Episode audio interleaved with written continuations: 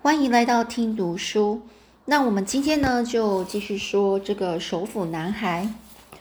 那现在呢，布莱恩呢，他认为啊，他的脑海里面全部都是在想他所有想要告诉爸爸他所犯过的所有的错误。这错误是什么呢？就是他在制作一把新弓，新的弓箭。这个弓箭的手臂呢，弓臂上呢比较纤细。拉力也更轻缓流畅，也就是说，他一直在更改，就是改善他使自己做的那个弓箭哦。可是呢，尽管已经坐进了水中，被成群如云的这个小鱼小鱼啊环绕着，布莱恩他就是射不中这些鱼啊，真叫人火大。他呢就拉好了弓弦，然后箭头呢就紧邻着，就是紧紧紧邻水面哦，紧邻就是很接近水面。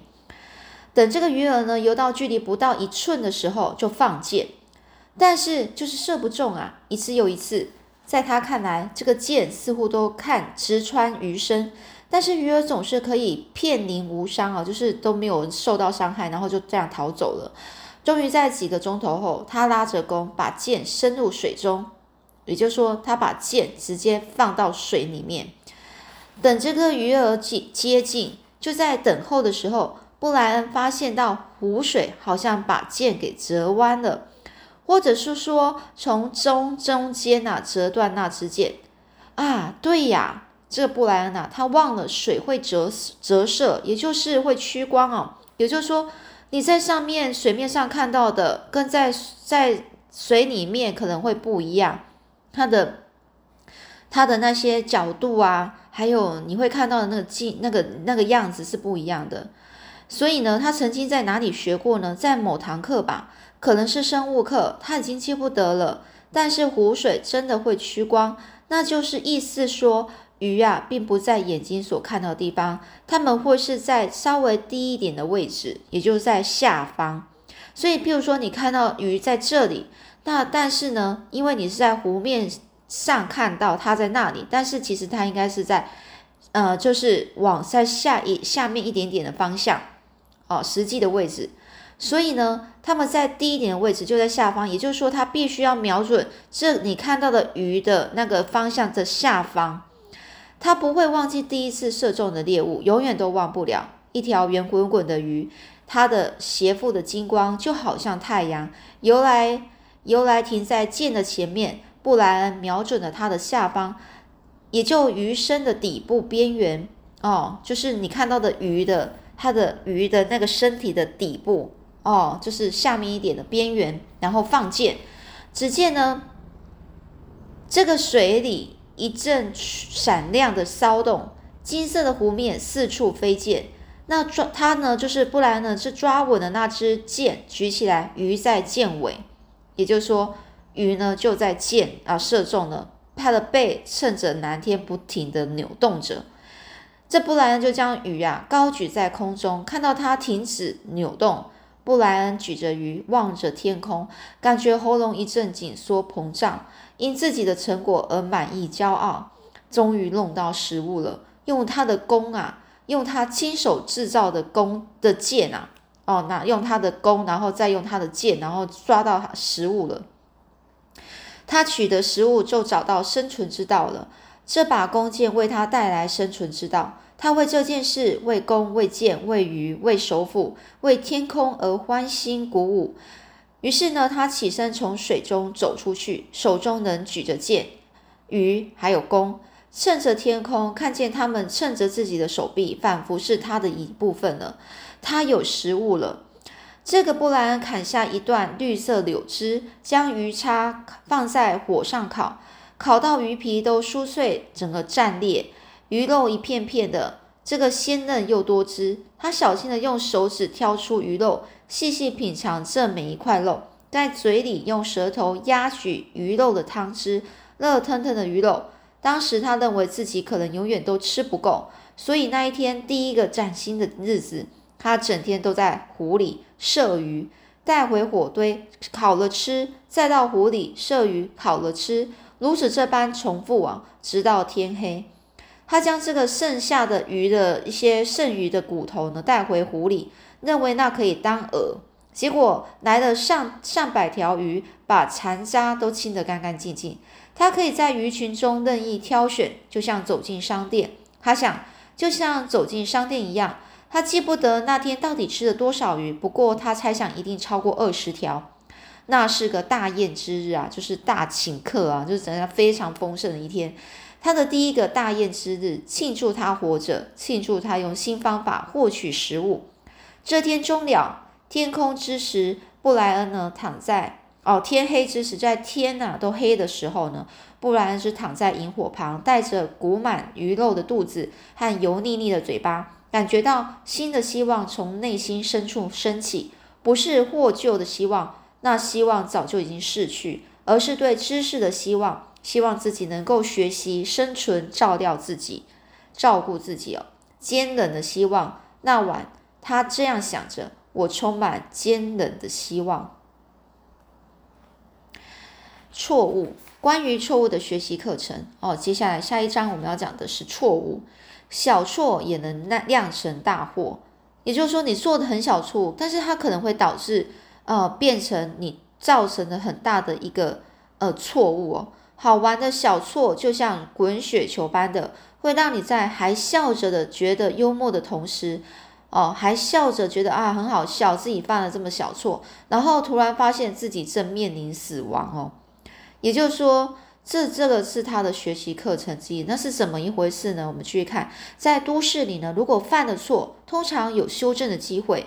骑单车跌倒扭伤腿，可能等待复原；忘了在商店买什么，还能在冰箱里找到其他食物。现在可不一样啊，一切都很快速，快得难难以想象。在这里，如果扭伤腿，能再度行动之前，可能得挨肚子哦，挨饿啊。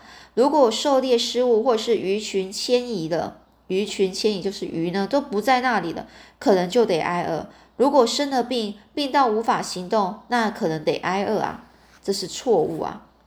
在新生活开始初期，他就学会了一件重要的事情，那是驱策森林中所有动物，而且真正攸关生命的知识。食物就是一切，食物就是就是一切，就这么简单。森林中的万物，从昆虫到鱼类到熊，总是永远在寻找食物。觅食啊，是自然界中。独尊的驱动力，吃啊，一切万物都必须吃啊。但学的这个知识的过程几乎要了他的命。就在新生活的第二晚，布莱恩的肚子装满鱼，棚屋里的萤火闷烧着。沉睡之际，有个东西，他后来觉得可能是气味把他吵醒了。就在火旁火堆旁，全然无惧无惧于冒着烟的炭火。无惧于布莱恩的存在，也就是说，这个东西呢，他完全不怕这个烟炭、这火，然后也不怕这个人在那里。一只臭鼬正在他埋蛋的地方挖掘着。臭鼬，一只臭鼬就是鼬鼠，在片片珍珠般的月光中，布莱恩看到毛茸茸的这个尾巴和背脊上的白色条纹，差点笑了出来。他不知道这只鼬鼠如何找到这些蛋的。或许是气味，或许是蛋壳的小碎片留下味道。但是当这个幼鼠，这个臭鼬，它低着它的小小的头，高举小尾巴，挖了又挖，边把沙子踢到后面，模样看起来几乎是可爱的。可是这些蛋是他的，不是幼鼠的哦，是布莱恩的，他自己认为是他的。于是呢，他半露是半露的微笑，马上被恐惧给取代。因为他会失去食物，于是他抓了一把沙往这个幼鼠身上丢过去。快离开这里！嗯，他原本还要继续说下去，说些人类的蠢话，但不到半秒钟啊，这个幼鼠已经高举它的屁股、臀部，卷起尾巴，在不到四尺的距距离内向布莱恩的头部喷射。在这个棚屋狭小的空间里，这阵喷雾的效果非常惊人，浓重的这个硫磺的这个腐臭味充满了其充满它的整个小棚屋哦，沉重拙劣难闻啊！那那一个腐蚀性的喷雾射中他的脸，麻木了他的肺和眼睛，让他失去了视觉哦，视觉有时他眼睛突然看不见了，他呼天抢地的尖叫着，然后摔滚到侧边。把整个棚屋的外墙都掀了，尖叫着爬出棚屋后，他连跑带带摔的奔向湖边，在狼昌的呃整个就是半跌中半跌中爬到这个，就是也就是他边跑可能就有点跌倒了，然后跌跌倒，然后爬到了水里。一头就整个栽进水里，然后前后甩动头部，想要清洗眼睛。他把水呢都泼进了眼眼里冲洗。他看到了百部关于臭鼬的好笑卡通啊，但是描绘臭鼬气味的可爱、嘲笑戏谑的卡通，但是真正被这个臭鼬的喷喷雾射中时，一点也不好笑。他丧失视力将近两个小时，但感觉像是一辈子。他想到自己可能会完全失明啊，或至少视力受损。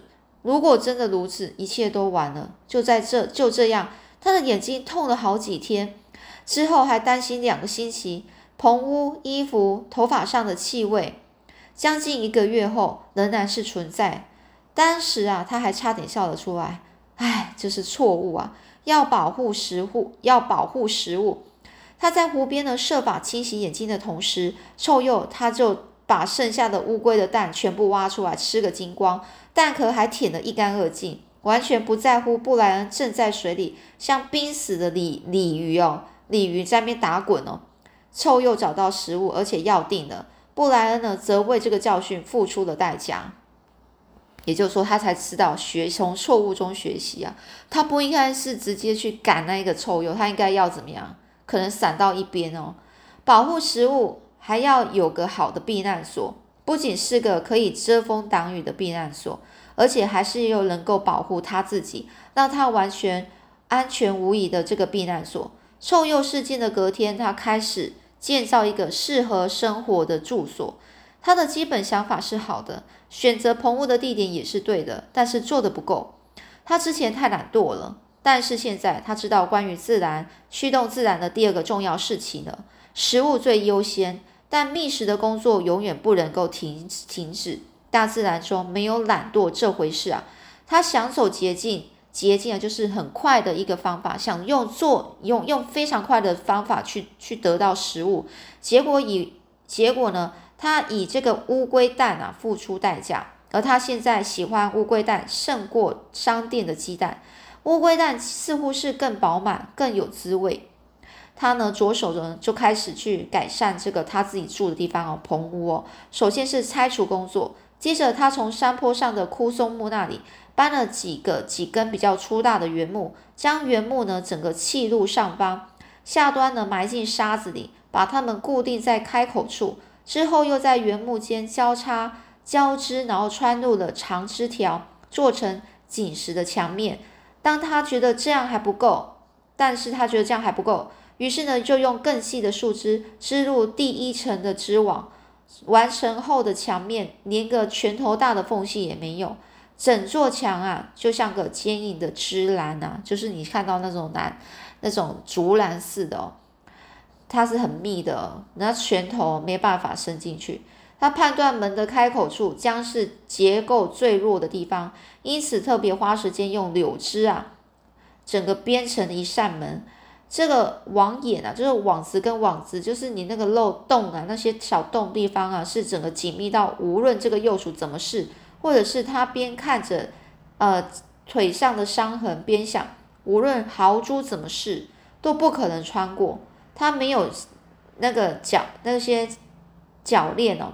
就是可以可以锁着的东西啊，但准确的在上方，呃，就是安置一些砍下的枝条，就能把这个门勾住固定。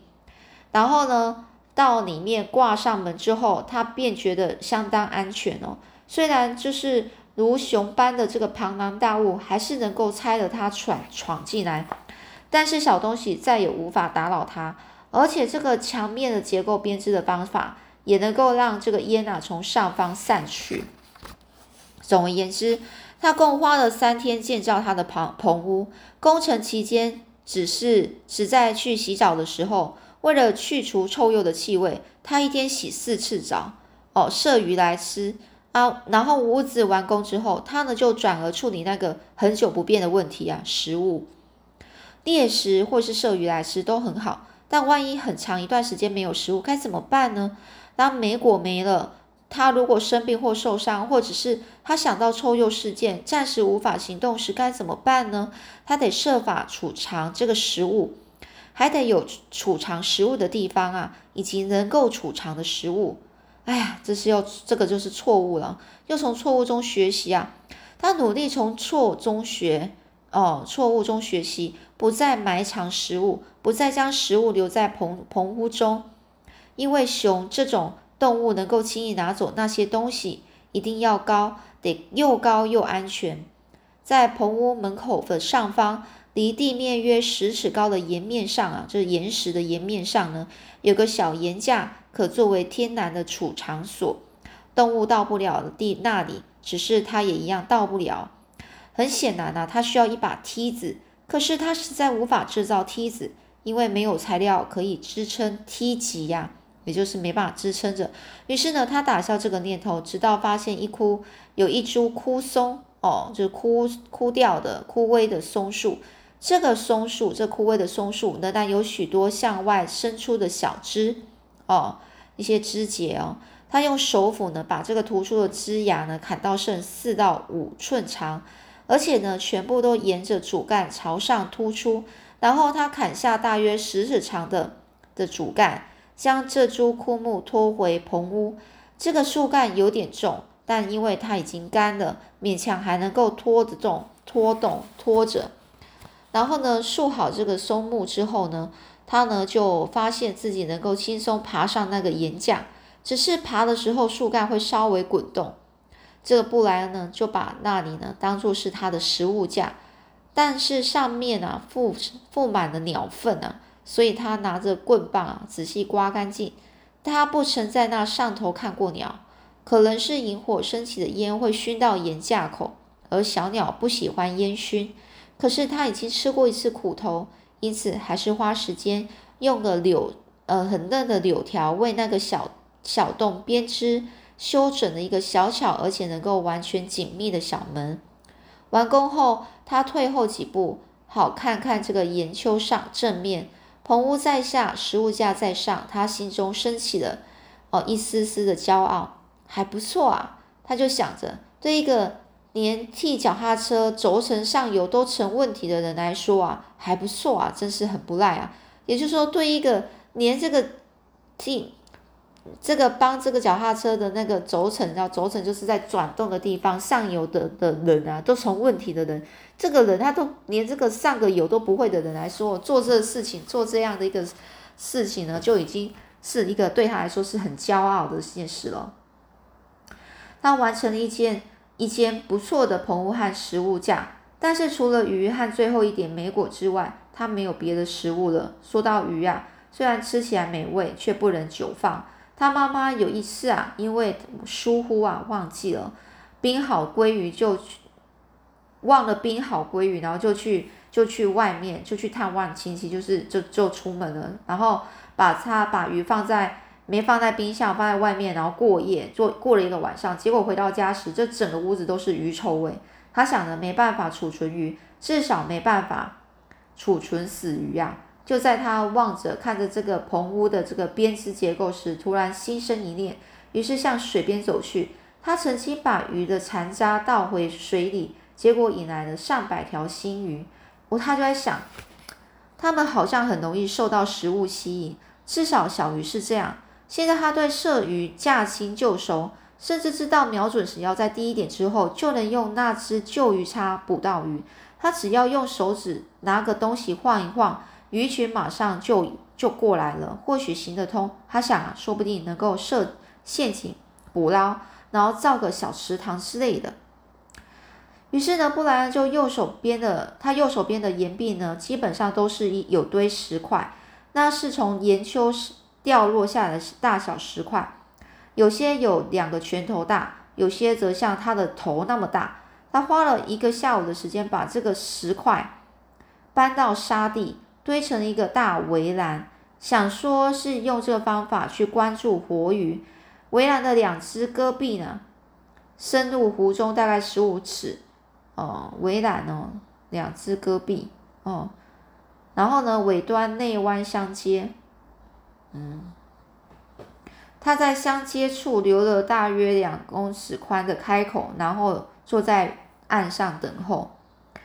布莱恩呢，刚开始放置石块时，鱼群全部都快速闪开，但是他的鱼骨、鱼皮、鱼内脏等残渣都在池中，有食物可吃，所以鱼群鱼群呢又回来了。短短不到一个钟头，哦，不到一个小时哦，这围栏里聚集了三四十条小鱼。